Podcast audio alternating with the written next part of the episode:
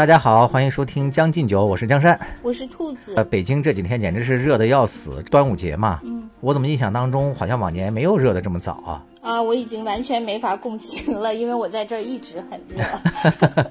哎，先说说香港那边过端午，你呃现在也没啥社会活动是吧？也没法出门。对，香港这边现在就是，我现在不是住在酒店嘛，我这个酒店呢，呃，其实所有的酒店都是这样，就是一到周末，包括节假日就爆满。几乎没有空的房间，就是原来咱们觉得疫情呃之下，这个酒店业得特别萧条嘛，对。但实际上恰恰相反，酒店业反而是爆满的，因为呃，就是现在香港人他不能去世界各地玩儿，然后他们的那个旅游项目就变成了呃节假日去酒店玩儿，然后就换一个居住环境，就假装在世界各地了。酒店二日游，所以，对，所以我我这边就是现在酒店节假日可热闹了，这个就是香港的那个各种节日，就现在这样。那个酒店端午节给你们发粽子了吗？没有啊，酒店只提供住宿，没有这么人性化，也就是公司的食堂发了。来，我们来回顾一下这几天网络上有没有什么新闻热点啊？其实这个热点今天想说的，它稍微都有点儿那个过去了，大概是五月三十号吧，应该是半个月前了啊，不到半个月，大概十几天前吧。呃，安徽卫视播了一个节目，这个节目呢叫这个超级演说家。当时呢，有一个小孩儿，他做了一番演讲，真的是一鸣惊人。这个小孩儿好像姓张吧，他来自衡水中学，好像叫张西峰。他做了一个呃演讲，叫什么“衡水学霸道出了千万农村学子的心声”。看到这个新闻之后，我就去看了一下，我以为是说强调什么励志啊，或者是什么这样的一个内容嘛。但是结果呢，那个看了之后呢，还是让我有点那个惊讶的，就是他出圈的主要的呃点在于说，他说我就是一个来自乡下的土猪，我也要立志去拱了那个大城市里的白菜。然后这句话你也知道嘛，在那个网络上，现在就是这种碎片化的话就特别容易爆红。就这句话呢，一下子就把这个演讲甚至这个节目就给带火了。但是呢，在网上呢就引起了轩然大波，然后就是站不同面的人嘛，就吵得不亦乐乎。直到现在，我看这个热点还没有下去，依然有不同的一些声音纷纷站出来来站队。哎，对，其实我就想问一下，就是我原来都不知道这个俗语，就是说什么“土猪拱白菜” 这个词语，它是有就是呃本来的特定所指的意思吗？有有有，它是在网络上是指就是那个好白菜都让猪拱了，就有点像那个鲜花插到了牛粪上，基本上是一个意思。哦，那猪它跟白菜有关系吗？我怎么觉得这个没什么现实联系啊？不是在农村里那个养猪的时候，经常不是会那个散养或者那个猪跑出来了吗？然后跑到菜地里，嗯 就一通一通糟蹋。你想想，那个农户在家里哦种了白菜，大冬天是要过冬的呀，靠这些白菜，然后一颗颗水嫩的大白菜就被这个猪给拱了，所以他肯定会很心疼嘛。就是形就容是猪拱是指猪去吃了它，是的意思，他是吧？就是吃可能还好吧，有时候就会给糟蹋了嘛，就它吃不了那么多嘛，它哦乱拱嘛。哦，但是基本上就哦，引、就是因为引申为说这个一个好女孩儿就被这个一个赖汉或者说一个配不上她的一个男子吧，给这个就是搞到手了，然后糟践了，就大概是这意思吧。哦，因为我呢就是不知道这个这个俗语它本来的这个意思，嗯就我以前没太听说过这句话，所以呢，我看了这段儿呃就是 cut 以后，我没有感觉就是特别受到冲击，就是可能因为有人知道这个词的意思，他就会呃特定的往那个方向去呃那个。引嘛，他就会觉得这个有有一些什么又变女权又登场了，就是 歧视女性，什么什么物化女性这一类的哈。是的但是，因为我不知道这个，所以我就 没觉得有这个意思。我只是觉得他当时就是确实是有，就是有一点狰狞嘛，就是那个在那一段儿里。呃，其实我是回头完整的看了一下他的那个演讲视频嘛，他那个演讲还挺长的，嗯，十几分钟，十分钟多呃一点十。十分多，大概十分四十多秒，大概是这样子吧。然后我在看那个的时候呢，说实话，就是我第一点是震惊的，是那个小孩的演讲有一点那个歇斯底里。就是当然咱们也知道，这演讲的时候你肯定要有一定的这个底气，是吧？要有一定的情绪。但是呢，我觉得他那个就是首先就是特别的激愤，然后声音都有些嘶哑，甚至在那个台上都发出了狼嚎一般的那个声音。所以他就很容易把人的情绪给带动起来。呃，当然第二点呢，就是说我看到他说这个土猪拱白菜的时候啊，虽然我知道这个典故，但是呢，我觉得当时在那个语境里，他说的这句话，并不是指说我要一个农村的一个小伙子，我要那个到城里去找那个城里的姑娘什么什么，我觉得他不是特指这个意思，他应该指的就是说，我也觉得不是，对吧？是吧？他说我应该指的意思就是说我要改命。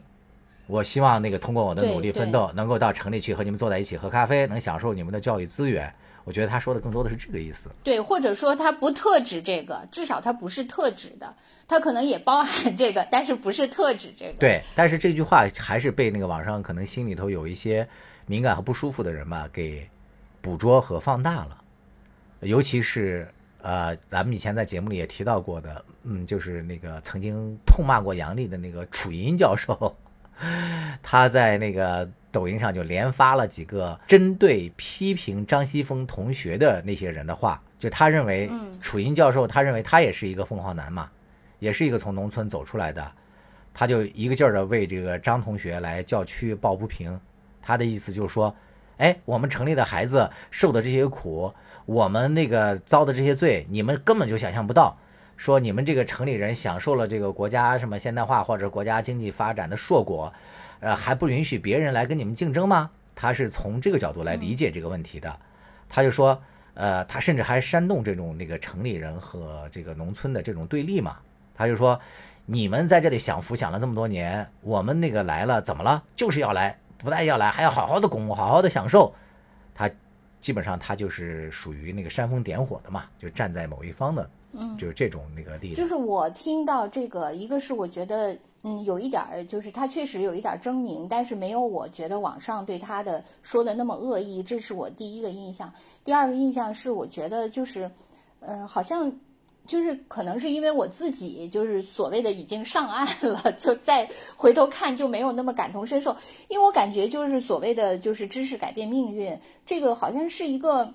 怎么觉得好像是一个九十年代或者是更早之前的一个那个，就就是一个大家共同的一个讲述。对。但是好像呃有好几年大家已没太这么说了这个话。是的。结果忽然间他又开始说了，就是让我觉得好像有点穿越，就是这个感觉。但是也许就是这个呃。就你回头看看这些考生，就是无论是呃在那个衡水中学还是在北京，可能这种模式其实还是一直在呃那个重复着。虽然它可能就没有像呃就是当年就我们那个高考或者那个时候是一种怎么说是一种。呃，一种时代的那种那种声音吧，所谓知识改变命运，我觉得是整个时代所有的人都在说这个话。嗯，什么的，呃，更早的版本是什么？知识就是力量啥啥这一类的，因为那那时候中国是一个零起步的那个阶段嘛。对。但现在可能你就教育本身的那个竞争，你无论是所谓的那个就是一线城市的这个内卷，还是什么衡水中学这些模式，可能它确实在这个教育领域里，这个还是在重复的。是的，其实。其实中国的那个教育这么多年，它发展进步还是挺大的嘛。现在的这个小孩儿，他高考，他大概这个录取率好像已经超过了百分之八十了。这个概念就相当于，你看，比如说咱们那时候高考，可能录取率也就百分之三四十。那个时候，可能这个教育的呃稀缺性，优质教育的稀缺性，它确实会对很多学生的命运产生很大的这样的一个影响嘛。但是现在呢，就是一方面它的这个高校的录取率提升了，同时呢，就各地的教育资源，就是这种差距也在一定程度上，呃，慢慢的就是整体上啊是在那个缩小的。所以说，在这种背景之下，还会有这么大的这种争议，这个是有点出乎我意料的。就是我没有想到他的这种演讲还会把这个这种关于教育的这种态度迥然相反的这种态度能够给激发起来。所以我就在想，其实这个背后可能还不仅仅是教育本身的问题，它是不是还有着一种，就是城里的或者说呃社会当中处于相对劣势的一些人，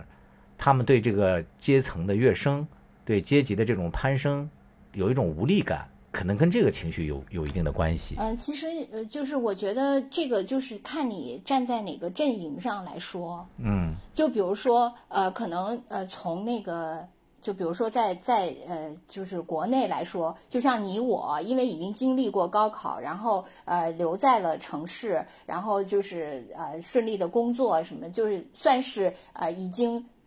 就是越过了 那那个独木桥嘛，所以你再回望看你的心态和那个，如果你还站在桥的另一侧，你还要挤上这个桥，就大家的那个心态可能是不一样的。对，就是看你站在哪边说。就比如说我，我觉得从教育这个领域，咱们已经到了对岸了，就是没什么。甚至有的人会说，就是你你对这个呃这个张同学的。呃，这种呃，就是鄙视或者是对他的嘲讽，呃，其实，在某种程度上是你要维护你自己的那个既得利益，就是因为你就是很多人觉得他是一个特别恐怖的那个凤凰男，以后就那个来了以后，就是会对那个就这这样的人，如果那个融入到他们，就是一在在像我们这些人的生活当中，可能对我们的生活是呃造成了一种威胁。对。就有人会有这种感觉是的，是的，就是你你，因为你已经是一个，其实你知道，就是我还有，就比如说我在香港吧，我其实也有这个感觉。我作为一个内地人在这儿啊，我我作为一个内地的土著，就是来到这边以后，不是土著，你是土，你是土兔。对。我作为一个那个野兔吧，我来到这儿以后，呃，其实我也感觉到，就是也不是我吧，就是很多内地人，可能他们对那个香港人、对内地人，他某种程度上他也有这样的一种感觉。对啊，就是因为我觉得人如果对对方有足够的优势的时候，他其实可能会很有爱心，很优雅。是的，呃，就是很高尚。你比如说那个，我记得咱俩以前就讨论过那个，呃，话题嘛，就是说，比如说，呃，就是我们看到那个，呃，小区里的那个，呃，清洁工啊什么的，就有的时候还会专门把那个，呃，家里的纸盒送给他，就是把一些自己不用的东西专门给他。其实我也会这样嘛，但是其实后来我又会，我又会反省，就是我这种爱心，其实恰恰是因为我是在一个。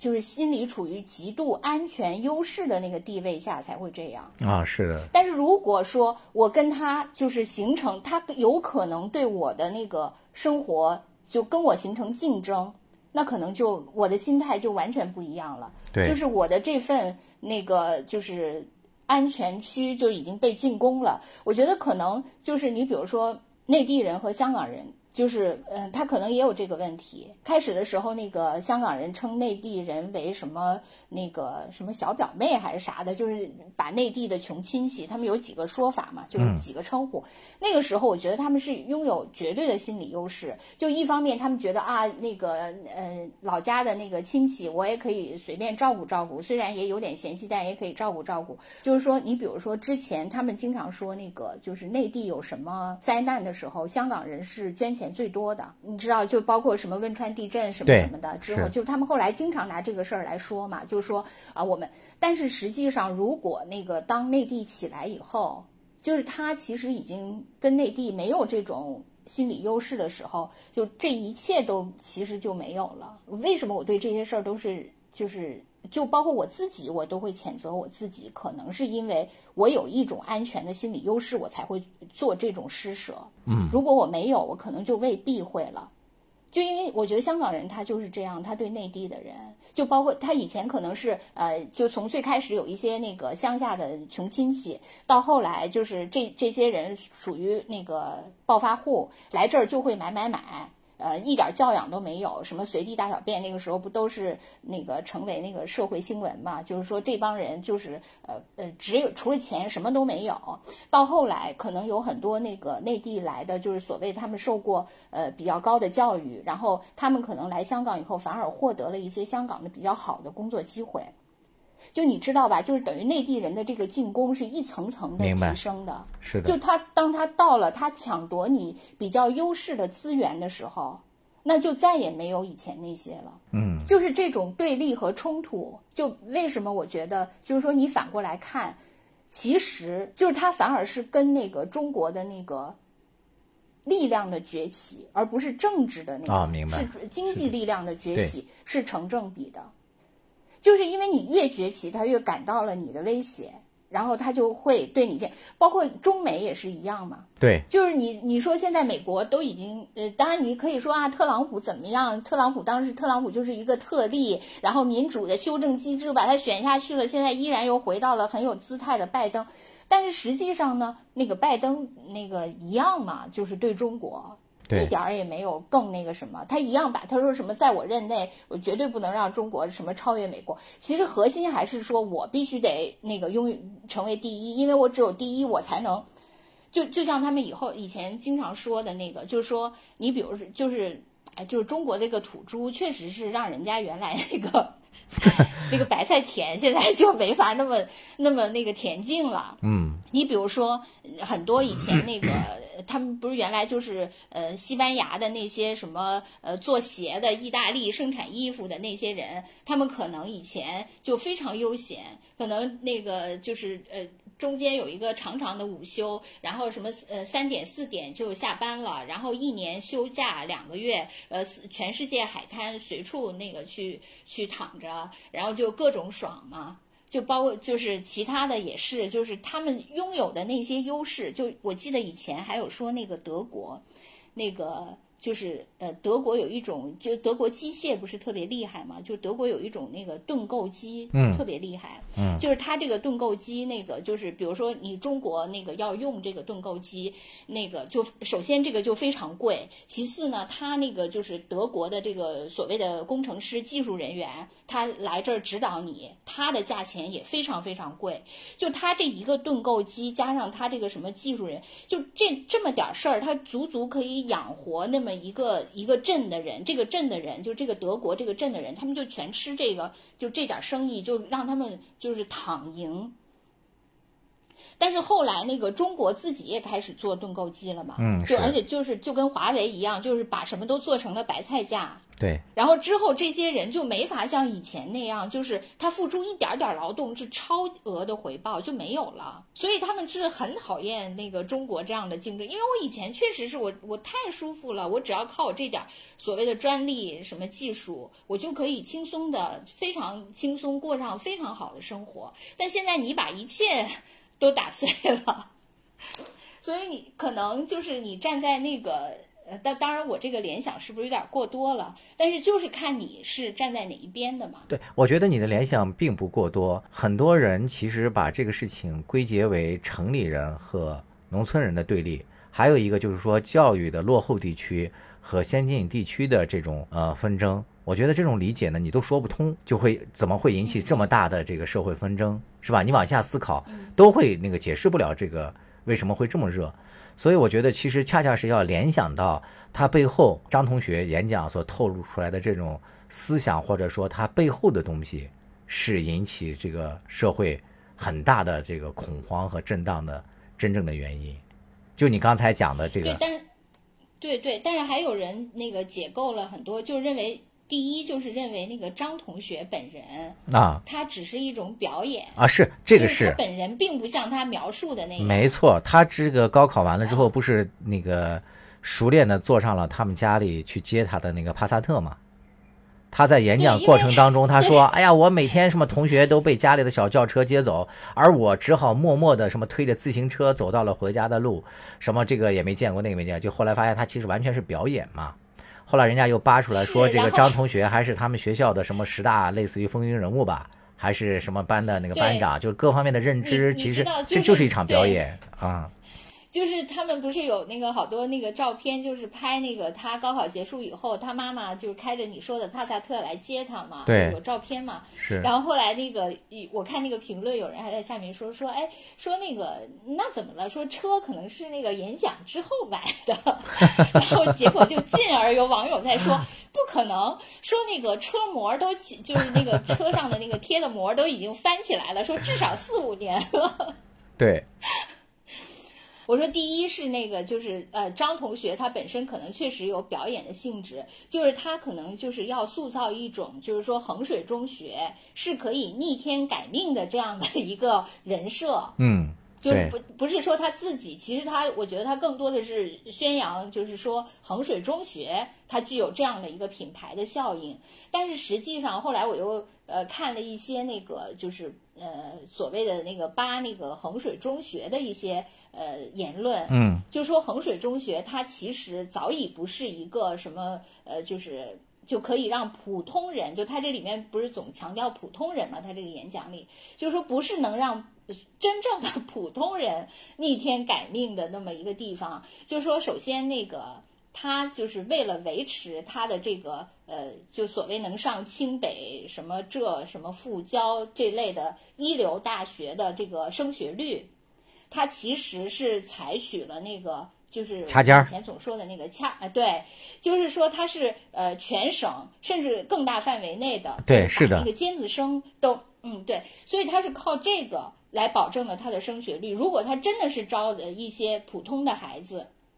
那他没法保证这个升学率。呃，据说他的那个老师，就有人说他的那个军事化管理嘛，但是也有人说他其实他的老师并没有就是尤其的出色。因为他的老师大概也就是呃河北当地的那个老师，不像那个其他地方都已经内卷到什么清北的什么硕士博士 去当老师这个这个地步，就没有卷到他。其实还是主要靠那个生源是特别是的那个好的，就是先把生源那个另外那个他还有一类就是花钱，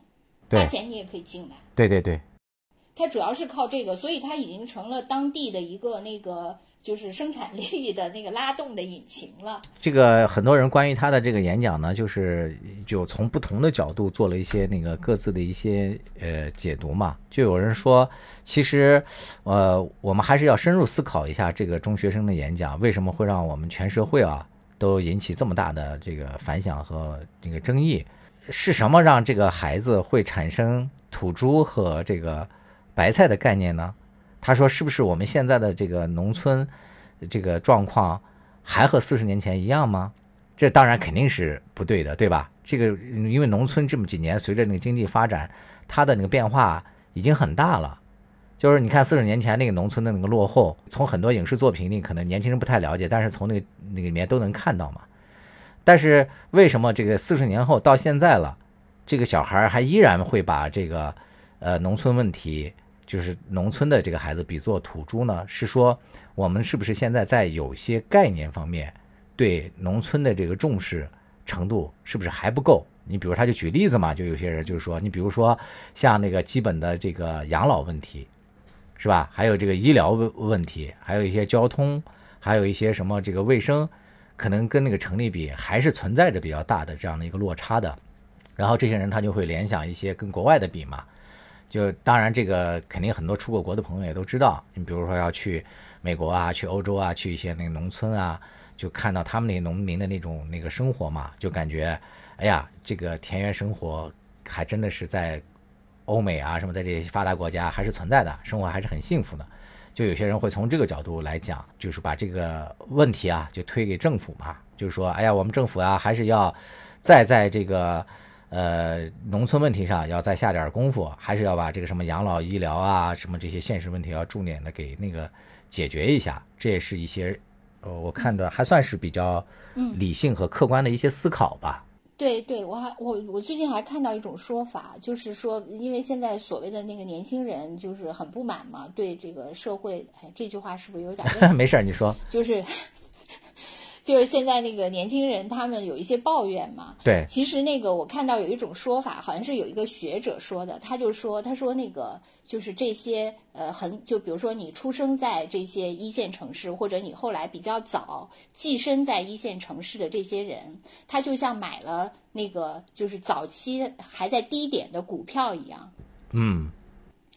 就包括他买房，这些都是后来呢，这个股票就暴涨了，暴涨了以后，他就坐收了这个余利，然后包括享受了这个城市发展的各种红利，这个基础公共设施，然后包括一些那个医疗、教育等等等等各种资源，他就等于有一个特别丰厚的回报。但是后来进入的这些人呢？他其实因为已经高 配入场了，入场以后他非但不能就是获得这样的高回报，他反而还要分摊这些公共资源的这些成本和代价，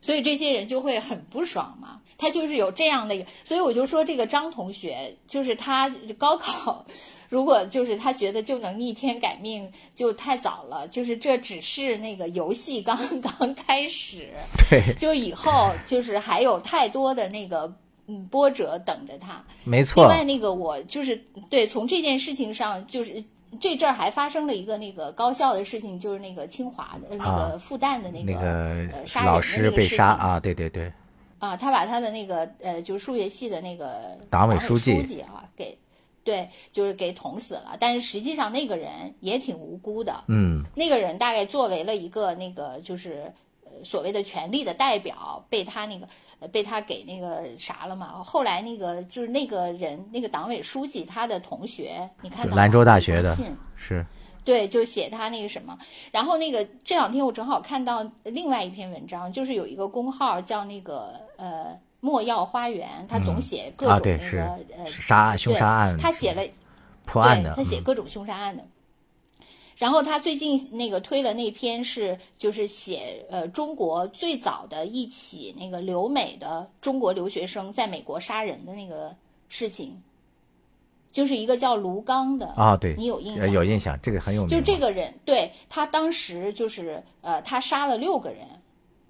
好像是无死一一个人是那个重伤嘛，那个人后来就高位那个瘫痪了，然后后来也死于这个后遗症。嗯。就是这个人，他其实我看了他那个故事，他就是等于说，他本来是一个呃学霸，就是北大物理系的，他是一个北京人，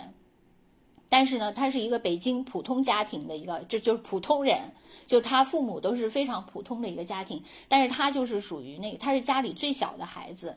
但是他就是天才嘛，所以他就呃就是中学什么的数理化就特别出色，然后就考上北大，他是呃。八五年大概就或者八呃八五八四就是前后吧，他就到美国公费留学。你就想那个时候多早啊！然后那个他那个事情大概是发生在九一九二年嘛，就他那个时候他已经拿到博士学位了。他呃本科就是从北大物理系毕业，然后那个就是到了美国的这个大学，然后就是那个他好像是学的类似于天体物理这样的专业。但我觉得他的问题就在于，就是他是一个。学霸，但是他呢，就又不是真正的学术天才啊。就是他到美国以后，他的那个呃，就是他给他后来那个就是杀人之前，他给他二姐写了一封信嘛。他说他就是为什么会这样？他就是说他首先他就对物理失去了兴趣，因为他就觉得他选择了这个这个专业，他觉得他选错了，这个专业就是太理论了。他当时想转成商科，你就想在在九十年代初，他就想转入商科。但是学校就跟他说说，如果你转入商科的话，你的那个一切学费得你自己负担，因为他读这个，因为当时美国为什么会呃就是招这些就是世界各地的这些学霸，就是因为基础科学这些研究肯定属于就是只有天才才能从事，又特别苦。是吧？就是那种纯做学问嘛，所以他就会从呃那个吸收世界各地的那些呃那个年轻聪明的大脑去做这个，就在学术领域，这算是某种苦力吧？我觉得，所以你愿意你要愿意来我这儿做这种学术苦力，我是可以负担你的。但是你如果那个时候就想来我这儿就读商科，就是最赚钱的这个，那你就自己负担嘛。我就不可能支持你嘛。我记得当时好像看过一些报道，说他的那个教授什么的，好像对他并不是特别好，是吧？对他态度什么颐指气使的。就是按照我看的这个《莫要花园》的这个里面，倒也并不是完全是这样啊。就是就是，首先我觉得，我我就先说我的看法，我觉得他呢，就是他不是一个纯的天才。就是如果你是纯的天才，你到这个领域以后，就是你依然会那个徜徉在这个里面，对。但他不是，就是他其实他后来他身上的那个就是世俗的那个力量，就是越来越萌发壮大。嗯，就他他当时看到那个，就比如说美国社会很发达，就是他就觉得呃，而且读商科是可以呃，就是变现最快的，他就那个世俗的欲望就完全被激发，他就想往那方面转，他再也不愿意。就唱，其实你按理说你是什么天体物理，就是你，如果你真的是一个，就是你每天见证宇宙的浩瀚，还在乎人世的这一点嘛？但他不是，他觉得红尘肯定是更有吸引力的，包括他对呃他的性可能也得不到满足嘛。嗯，就在那儿，他好像还曾经在校园里发过好多那个征友的那些广告。也没有什么，后来他就只好就是自己那个花钱去那个嫖娼什么这一类的，就是这个，而且他后来那个就是他父母，因为他他常年在美国，他跟他家人也没有联系。后来那个他爸爸就特别担心他出事儿嘛，就想让他回来，然后就跟他说说你以后就就回来那个，比如说你在高校某个教职什么的，不也很好嘛？但是他说他死也不回呃国内。哎，就所以你你能想象，就是说，就是说那个我 一定要把 美国的白菜拱了，我绝对不愿意回去当一只土猪，哪怕是土猪之王，我也不愿意。嗯，就是我觉得他其实是呃，就是说呃，可能大多数人都是这样吧。为什么我刚才从那个故事就呃就是想到这个，就是因为我就觉得这个张同学的人生。或者说很多这样张同学人生都是刚刚开始的，但是你呃，就是到了那个白菜地里以后，就是那个你遭遇的各种呃情境，没错包括你自己真的是你你真正的自我是什么样的？就是说你真正对因为学霸肯定还是少数嘛，是的大多数人还是那个充满了世俗的那个欲望，但是这这些欲望呢，就会反复的折磨你，就会非常痛苦。这个人他是，因为他后来他自己就已经不太想从事这个这个专业了，但是呢，他觉得他必须得拿下这个博士的学位，因为这个他给他姐姐写信说，他说这是他们家族的荣耀，所以他必须要拿下，哪怕他拿下以后，他就去他成了一个杀人犯，他也要把这个拿下，对他来说是一个人生至高的那个里程碑嘛。对，所以他那个就就一定要那个那个，就他他呃，就是因为他后来其实已经是很勉强把这个呃学位拿下来，因为他已经没兴趣了嘛。所以后来他博士答辩的时候，就其中有一个老师就跟他提了很多问题，就就是连他自己的那个亲导师都觉得那个老师有一点羞辱他，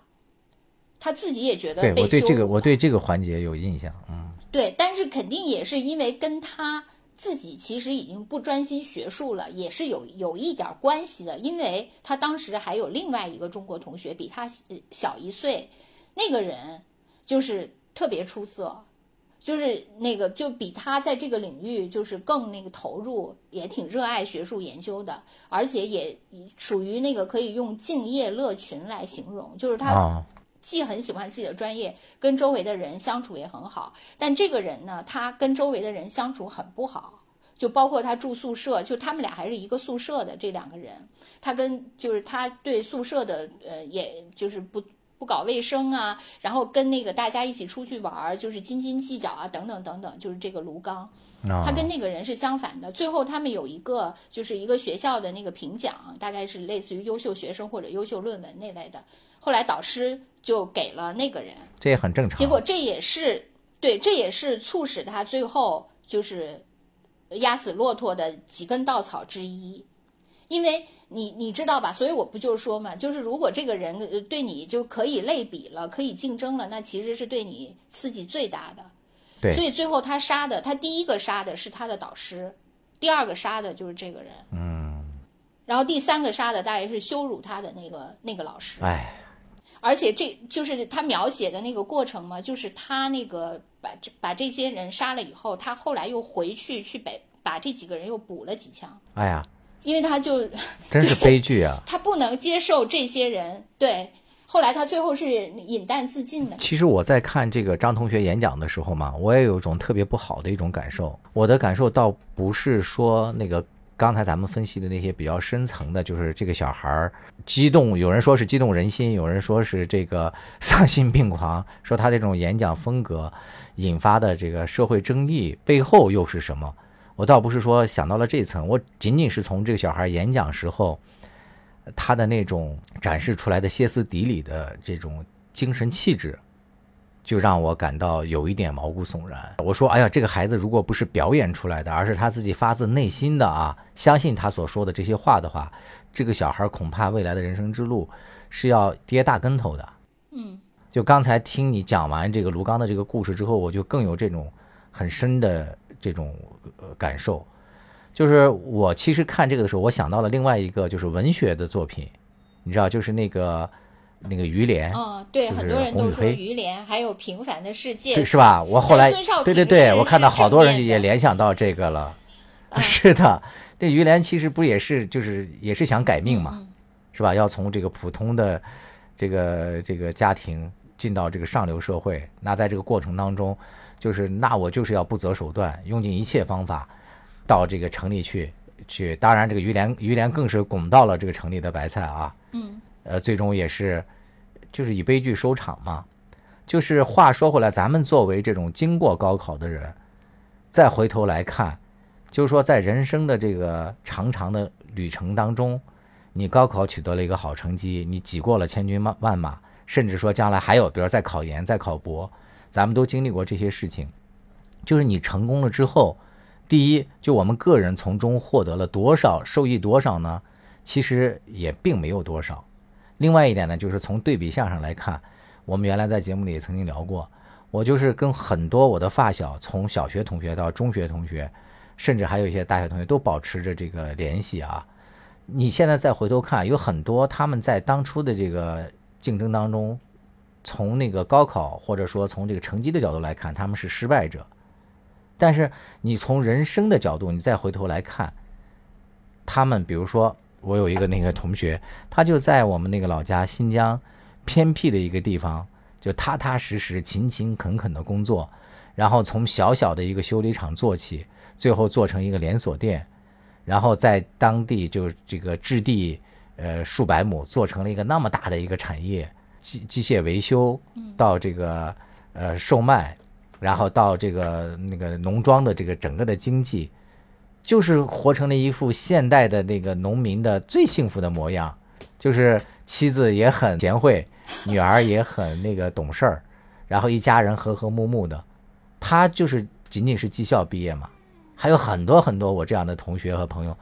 就是他们人家也没有进城里来，也没有拱什么所谓城里的白菜，但是你说他们不幸福吗？是吧？对对对，另外那个我呃最近也经常看到网上有呃好多问，就是那种问题，一个是说你们班当时功课最好的人现在在哪儿？还有一一个一类的问题就是你们班现在最有钱的人，呃，就是当年功课怎么样，诸如此类的这这类问题。我记得有一个人回答，就是说说他们当年确实是，就是他们当年班上功课最差的人，呃，现在是最有钱的，而且那个人就是中学同学，就是都没有上完中学就提前就休学了，就已经混社会了。就是所以他后来才最有钱，就是他们的解释就是那个时候就是中国处在发展的红利期嘛，就是那个机会就是稍纵即逝。如果你越早进入那个社会，其实机会越多。你后来认真读书，等你那个读完硕博出来以后，机会早就没了。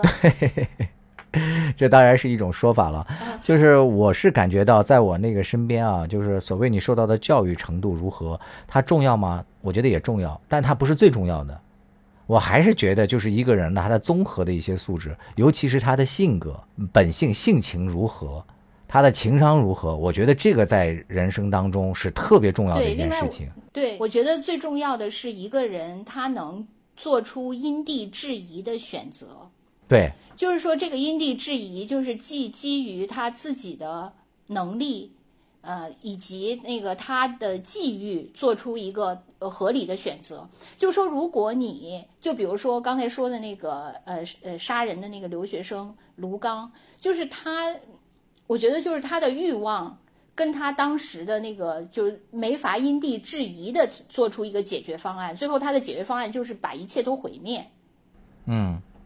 就是你你你可能就是因为每个人他可能都是希望他自己是最好的，就能拿到皇冠上的明珠，但是实际上那个只有非常少的人嘛。嗯，所以你怎么才能获得相对来说幸福？就是你要因地制宜的制定你的人生计划，根据你的能力、你的呃际遇，然后制定一个能跟你的欲望，就你的欲望不要超越你的能力，不要超越你的际呃这际遇。如果超越了，你就会非常非常的痛苦。我觉得张同学的那个演讲引起社会上这么大的一些争议嘛，他的演讲里面让很多人担心，是不是就是农村的孩子，或者说我们出身不够优越的家庭条件一般的，要想成功，就是不是真的是要像他所说的这种不择手段，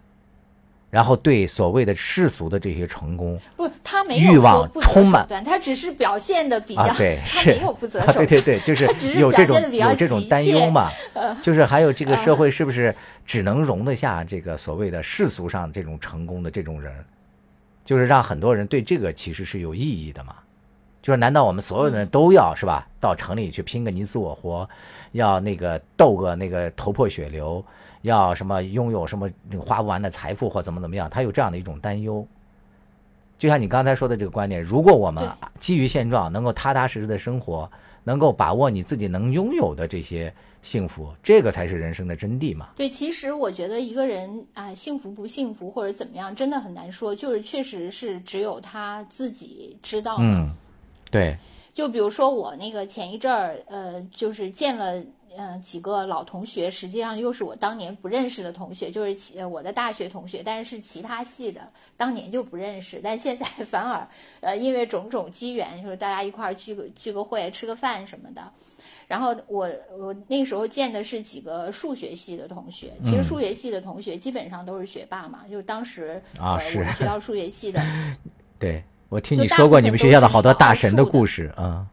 对，就基本上都是那些什么奥数的那个获奖的那些人嘛。就是我感觉啊，就是拿数学系的，呃，就是我大概知道的这，呃，这些人他们的那个方向，我觉得基本上，呃，就是有一类是纯做的那个学术研究，就是无论是在美国的大学，还有在那个国内的大学，他们就是当老师做那个研究。就有一个大概是有一个呃那个学概率统计的人，就是据嗯、呃、他们同学说是还是个女生，就现在已经成为就是世界级这个概率统计领域的就是 Queen 往后这个这个级别了，就哦，超高水平。对，这是一类，然后另外一类，我觉得他们就是一些用他们的聪明投入了世俗的世界。比如说那天我们吃饭的那个人，就是他当年呃成绩也不错，虽然不是那个绝对的第一，但也还挺好的。然后他就是搞投资，就是有一批学数学、学物理的都是这样，因为他们用他们的头脑。就他们，因为他们比那个呃卢刚就晚了一大概十年或者十几年，那个时候整个中国已经起来了嘛，就不会像卢刚那样，就是当时想搞想学呃那个商商务商业，或者是想怎么样是不可能的。他们那个时候就是还是可能转的，所以那些人后来就是。搞投资，然后玩数字，他们的那个数字已经不是数学了，就是 嗯明白货币、数字货币，就搞这些，纯粹玩数字。对，这些人也都是那个后来还在各个领域不错，而且就那天跟我吃饭的那个人，他当时他他后来那个离婚了嘛，他跟我说他那个净身出户，净身出户了之后，他又重操旧业，短时间内又搞了几个亿。哇，就是他们就是完全是纯的那个数字游戏，进入到了世俗的那个世界，利用他们聪明的头脑，在世俗的世界里获得了成功。然后就是还有那个第三类，就我我我记得我以前可能跟你说过吧，就是呃，我原来大学的时候跟他就有交集，他是他们数学系的绝对第一，天才然后每次考试，是去龙泉寺了那个交卷？呃，他是去五台山。啊，不是龙泉寺啊，五台山。对，他去五台山了，嗯。他就是那样。就是当时你想，我们那个时候这么穷，那时候大家都很穷，他尤其穷，他是从那个东北农村来的嘛，嗯，就他把他所有的钱全去买了文史的那个那些书，然后数学他数就随便搞搞，就对，对，就超，就是因为他永远就是第一，而且他的问题就在于他们班的那个女同学来问他题的时候，他就说这有什么可讲的，就是这个答案啊，没有什么可讲的这个过程。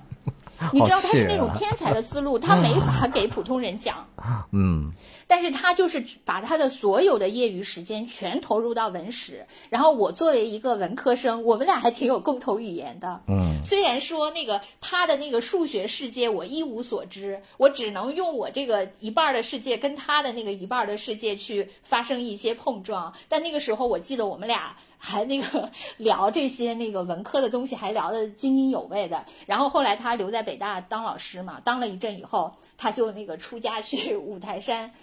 那个修行去了。哦。后来那个据说那个呃山西是。山西师范大学还是山西一个什么大学的那个校长，就听说有这样一个神人在五台山，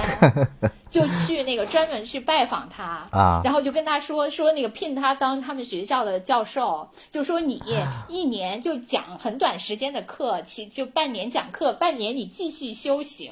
最后他就现在是这样的哦，那还不错，对，就半年 讲个万年修行。所以你说，就他这个这样的人生，所所以我就是说，你每个人，你只要因地制宜，选择你适合你自己的道路，其实都是成功嘛。就并不是说啊，就世俗就一定是特别那粗鄙的，也不是。只要每个人他能获得一个内心的平衡，我觉得就已经很好。就是你说到这一点，我就觉得同为传媒嘛，就安徽卫视搞这个节目啊，我就说那这个节目它本身呢，就是在这个价值观和这个导向方面，我觉得做的也不够。细致，就是这种这个声音传递出去之后啊，当然啊，就是从现在大家都希望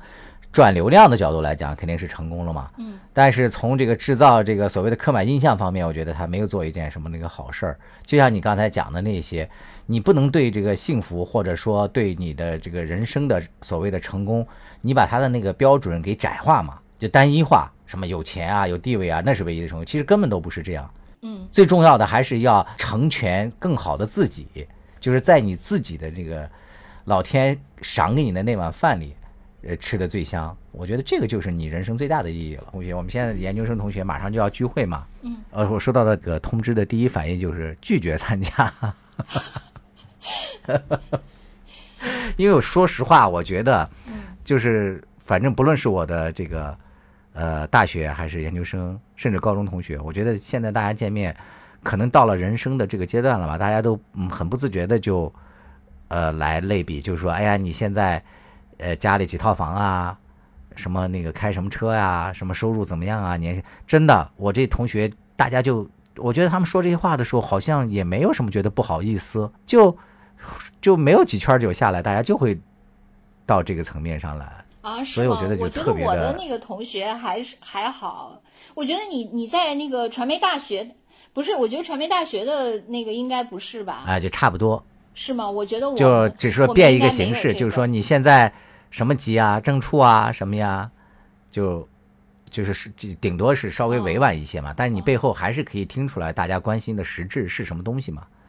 哦，我所以，我宁可就是和几个志趣比较相投的朋友在私下聚会，像这种大范围性质的，我基本上就是直接拒绝。哎，其实我想说，我我就想问那个，你觉得就是从这个张同学来说，就现在的呃孩子们真的是这样的吗？就是他们到底是一种什么样的心态？其实。就是你，你比如说你，咱们刚才说那个张同学有点像于连，或者是像呃那个平凡的世界等等，但那不都是属于很古早的那种心态吗？就是现为什么我我看了那个张同学，我第一反应说，哎，怎么这个知识改命改变命运这事儿不是呃就一个古老的叙事吗？就是现在的小孩还是这样吗？我就是因为我我跟现在的。年轻人都没什么接触了。其实我觉得现在的就我所接触的那年轻人人啊，就是比较多的一些，不论是那个公司当中啊，还有一些在那个生活当中，比如说运动啊什么接触的，还有家里的亲戚小孩儿，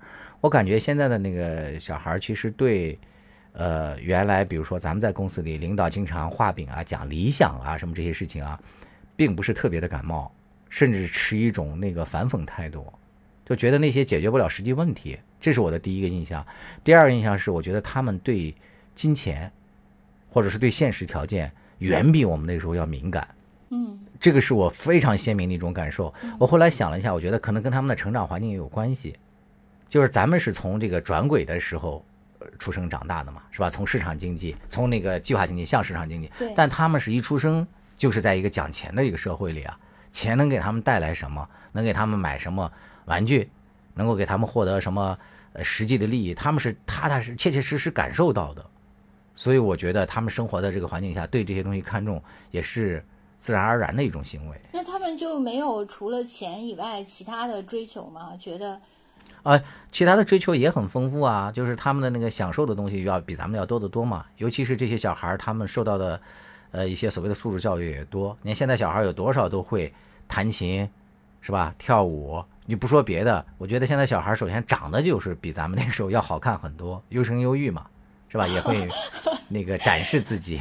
就是在这些呃，就是物化你这么一说，别人还以为咱俩那个得丑成啥样呢？我都已经那个 多次说了，你很美都是媒体界的我我张很丑了，不是还有韩庚。那不是那不是骗局吗？对，就是不是那咱咱这不是少数派吗？哦，对对对。但是现在普遍都是呀，又自信了起来。其实我就是在回想我的那个大学时代，我觉得我的大学时代确实是属于那个理想主义和现实主义交织的一个年代。就是我觉得大家嗯那个时候就是，呃，一方面，呃，就是说大家都非常在意。找什么样的工作，以及考托考技，那个时候基本上对同学都是是出国嘛，那考个尤其是是理科的，就是这是绝对要选择出国的，文科可能还两说。文科可能更多的在意的是找工作，如果不能出国的话，我记得那个时候就是出国都博弈到什么程度了？就当时嗯，我们英语系，呃，有一个女孩儿，其实那个女孩儿当时呃挺出色的，她应该是那个北京市，就我们高考的时候，她是北京市的那个女状元吧，文科的女状元。然后是那个考到北大英语系嘛，但是呢，他跟他的同宿舍的同学，他们当时都在申请美国的学校，然后那个他就偷偷的把他那个宿舍另外一个女同学收到的美国那边的那个回信全都藏起来了。嗯，就后来被发现了嘛，他把他那，因为他怕那个人就是被录取了，所以他把那个人这个所所收到的所有的这个是不是还上过社社会新闻啊？对，当时反正前前后后吧，就可见那个时候就是说，大家为这个利益的竞争就能就是到这种地步。但另一方面，我觉得那个时候就是说，大家还是相信，就是当时学校老师就是给我们讲的那些东西。就或者说他，就你刚才说，嗯你说现在、现在的孩子们已经完全不相信领导画饼啊，或者是怎么愿景啊那些东西。我觉得我们当时就是老师讲的那些东西，就是大家还是把它，就是至少把它当成是一个呃美好的、高尚的、呃值得敬仰的东西。呃，在信仰，虽然另一方面也不妨碍自己要向现实方面去攫取利益，就这两个东西当时是并行的。是的，但是后来可能就就就渐渐的就转轨成功了吧，因为我就后来的孩子们我就没有接触过。嗯，我觉得这个张同学他的这个演讲，并不是说引起了社会上的一片群嘲，还是有很多人是站他的，是吧？坚决支持他的，也有不少人嘛。否则也一个巴掌也拍不响，不会引起这么大的一些争议。所以我也在想，可能他也确实代表了一些，呃，在目前来讲，呃，急于想改命、想摆脱自己，呃，这个生活条件和各个方面不那么如意的这种一些人的一些心声吧。呃，原来看那个那个叫什么了不起的那 Gatsby，里面好像大概有一句话吧，是吧？他是说，啊，对对，对很多人说，他说就是我们可能也不要轻易的对别人的一些言论做出轻易的一些判断嘛。他说大概的意思就是说，因为我们根本都不知道别人生活在怎样的一个条件之下。哎，我就想问你，我想问你，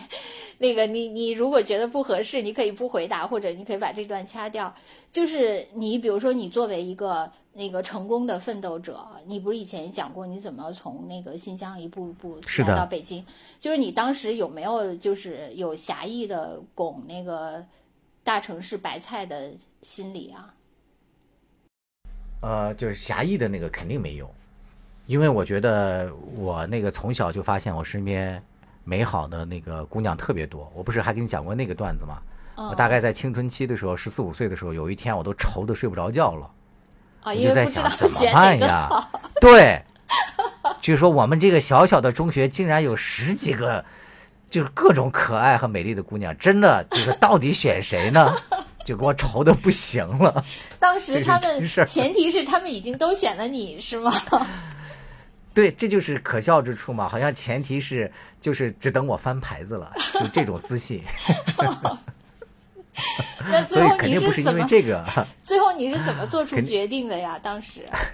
你愁苦了那个十个晚上以后，呃，最后我那个大概愁苦了很久之后，我突然想到了那个一个问题，就是哎，等到高中的时候再想这个问题吧，他们不一定都能考上高中，你 然后慢慢就忘了。你看你这个筛选机制也还挺那个但是但是你这个问题，对你这个问题也很好，就是我回想起来，就是我自己就是为什么要这样那个就是一步步的考出来。其实我这几天还在看另外一本书，我觉得我们也可以在今后的节目里面，就是跟大家在那个那个推荐嘛。就是我一直在反思我自己的一些性格，就在我的成长过程当中，经常是有一种所谓的这个煤气灯效应嘛，总是被一些那个呃潜在的无形的力量所控制着，其实并不是按照自己的意愿在成长。你比如说，我的家里人就一一直在给我讲，就是说只有考出去，我们才能改变这个。因为当时我们那个我跟你讲过，就是我们那个生产建设兵团的政策特别不好。你在那个承包土地，你不论你全家人如何努力，当时嘛啊是根本赚不到钱的，所以你必须要改变，要出走。所以当时是家里人一直在给我灌输这些。还有另外一个就是一些成长背景里面还有一些其他的因素，我觉得可以在以后的节目里面来说嘛。所以其实我的这种成长是基本上是一种不要怎样怎样的逆向成长。嗯我这么说，我不知道你理解没？就是我、我不要种地，我不要被为什么，他是这种。但是真正的是我喜欢什么，我要做什么，我要成为什么，这个其实是在我们这个农村，所以很多人把我们叫凤凰男嘛，这是我们的性格悲剧里的一个很深层次的一个因子，就是我们很少想到过我们自己喜欢什么和要成为什么。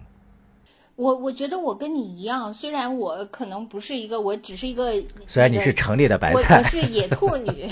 我这个作为野兔女，我虽然说我的那个我没有就是受到过那种规训，就是你不要怎么样，不要怎么样，但是我也不知道我要什么，我就是我以前说过很多次嘛，我就是一个任务导向型的，就是说呃上学你就要那个学习把这个。这这门课考下来就是这样，所以就是这个任务，就当你后来就是呃失去了这个任务的那个没人给你下任务的时候，你就完全不知道自己要什么了，也也没有自己的兴趣。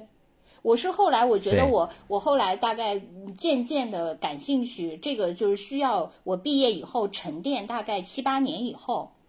我才渐渐的觉得，哦，我可能对这个事情还有点兴趣，对那个事情还有点兴趣。就是在那个，你想我这种就是麻木期，都得毕业以后这么多年，我才能缓过这股劲儿来。就是因为你没有人给你下任务的时候，但是我觉得我这个任务导向在工作中就是还是一直维持着。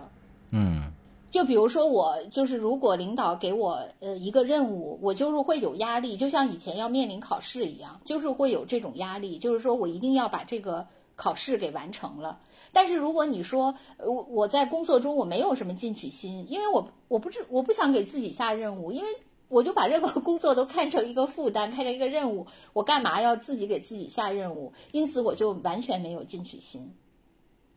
所以我就我觉得你可能就是说，呃，就是咱们以前也说过好多次嘛，就是你你越是就像我这样的成长经历，就是相对来说比较顺利，其实你越没有动力了，就好像你那个呃跑步一样，你就缺乏那个踏一下然后弹出去的那种力。就是你一直在那个慢悠悠的 那个跑，觉得哎呀，真的我好想退赛呀！我就是一直是这种心理。但其实你发现没有，人生它本身还真的不是百米冲刺嘛，越是像你这种慢悠悠的跑，但是你保持着这个跑的这个惯性和这个匀速，你反而跑出了人生一道亮丽的风景，但是我 你还是挺成功的。但是我确实是非常想退赛，就是没法自己给自己设立一种激励的机制，反而随时想，如果有一个冠冕堂皇的理由，我就退赛了，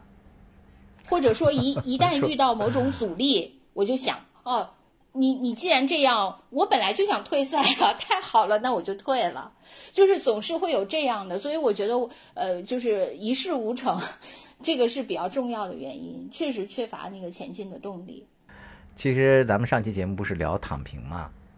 对吧？他从一定程度上，那个大家群嘲白岩松也反映了，就是大家现在对这种奋斗的焦虑嘛，就是说。我们如果奋斗了，在现在的这个社会已经的这个相对固化的条件下，我们的奋斗有那么大的意义吗？可能有人对这种持那个怀疑态度嘛。但是今天呢，这个内容其实和上期也是一种暗合，是吧？就大家看到这个小孩在这里依然那个很天真的在喊：“我要嗯玩的命努力去拱那个城里的白菜，怎样怎样。”然后那个很多城里的。已经成为城里已经拱到白菜的 这些人，可能也在心里头，就是或者是叫苦，或者是暗笑，就会说：“啊，你以为进到城里来，这日子就好过了吗？可能这白菜也没啥滋味。”对，其实我真的觉得，就是呃，就好像那个，就是一座建筑，就是他住在地下室的人就想，我什么时候才能住到楼上去？但是每层楼的人，其实住在楼上的人也未必很快乐。他可能想觉得住在顶楼的人才是最幸福的，但是住在顶楼的人，他可能也有他的烦恼。就如果从那个，就是虽然说绝对值上大家是不一样的，但是相对的那个心理的感受，可能确实都各有各的痛苦。你比如说现在像北京的这种教育。呃，就是大家那个父母的那那些压力啊，鸡娃的，对，对，简直了。就我们以前也说过嘛，就包括我身边，呃，那个我的亲戚什么家里的小孩儿，也确实是，就是我每我我这么不能共情的人，我都能感受到他们对孩子的那种焦虑。嗯，真的是，就是充满了，就是充满，因为他们可能确实就是，我觉得很多家长确实是，就是把人生，把自己的人生。就是以前咱们说过，你不能，就是你什么笨鸟不能先飞，什么或者不飞，干脆就是下个蛋让它飞。确实是，我觉得很多家长是有这样的。你说什么阶层跌落呀什么的，这这些忧虑确实也有。但是我觉得更多的可能是他们确实把自己人生的不完美，就是想寄托在这个孩子身上，让他去圆一个梦嘛。但是但是你说这个孩子他这么小，他为什么要承担这些呢？嗯，因为你生下他来，你就没跟他商量过，然后你就单方面把他生下来了。生下来以后，你又单方面加给了他这么多责任，他还必须得使命必达。这个确实在某种程度上是不公平。你虽然说你家长付出了很多，你无论是呃付出了金钱，呃付出了精力，付出了情感，你确实是在这个孩子身上付出了很多，但是。这是你单方面，就是你的一个合同啊。你他就是你默认他已经签字了，然后你就成了一个那个创投方面，你就拿他投资他了，而且认为这个创投公司 他将来必须得成功。就是社会的这个压力啊，就摆到我们每个人的面前，真的都是特别巨大的一些难题嘛。咱们上周不是聊了那个大象破壁人间的故事吗？然后有一个网友留言把我乐坏了。嗯。他说：“哎呀，这个大象不是跑到那个农村踩死了几只鸡吗？”他说：“对这个鸡来讲，真的是就像我们人一样，都不知道自己面临的命运是什么。”他说：“时代的一粒灰落到了这个鸡的头上，就变成了一只象掌，就被踩碾了嘛。”是吧？咱们现在也是啊，大家都在面临着时代的压力，每个人关于这个压力会做出怎样的一些选择来？我觉得真的很难下定论嘛。所以这期节目我都不知道怎么收场了，只好那个呼吁大家来给我们留言了。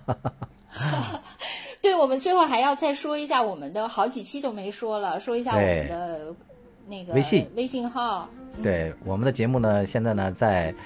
呃蜻蜓、喜马拉雅、网易云音乐。QQ 音乐以及小宇宙都有播出，想留言的朋友们呢，可以在这个对话框里给我们留言，每个留言我们都会认真阅读的。另外呢，就是你有一些个自己的话呢，不想被其他朋友看到，也可以加我们的微信，我们的微信号是一三四八八七七六三三六。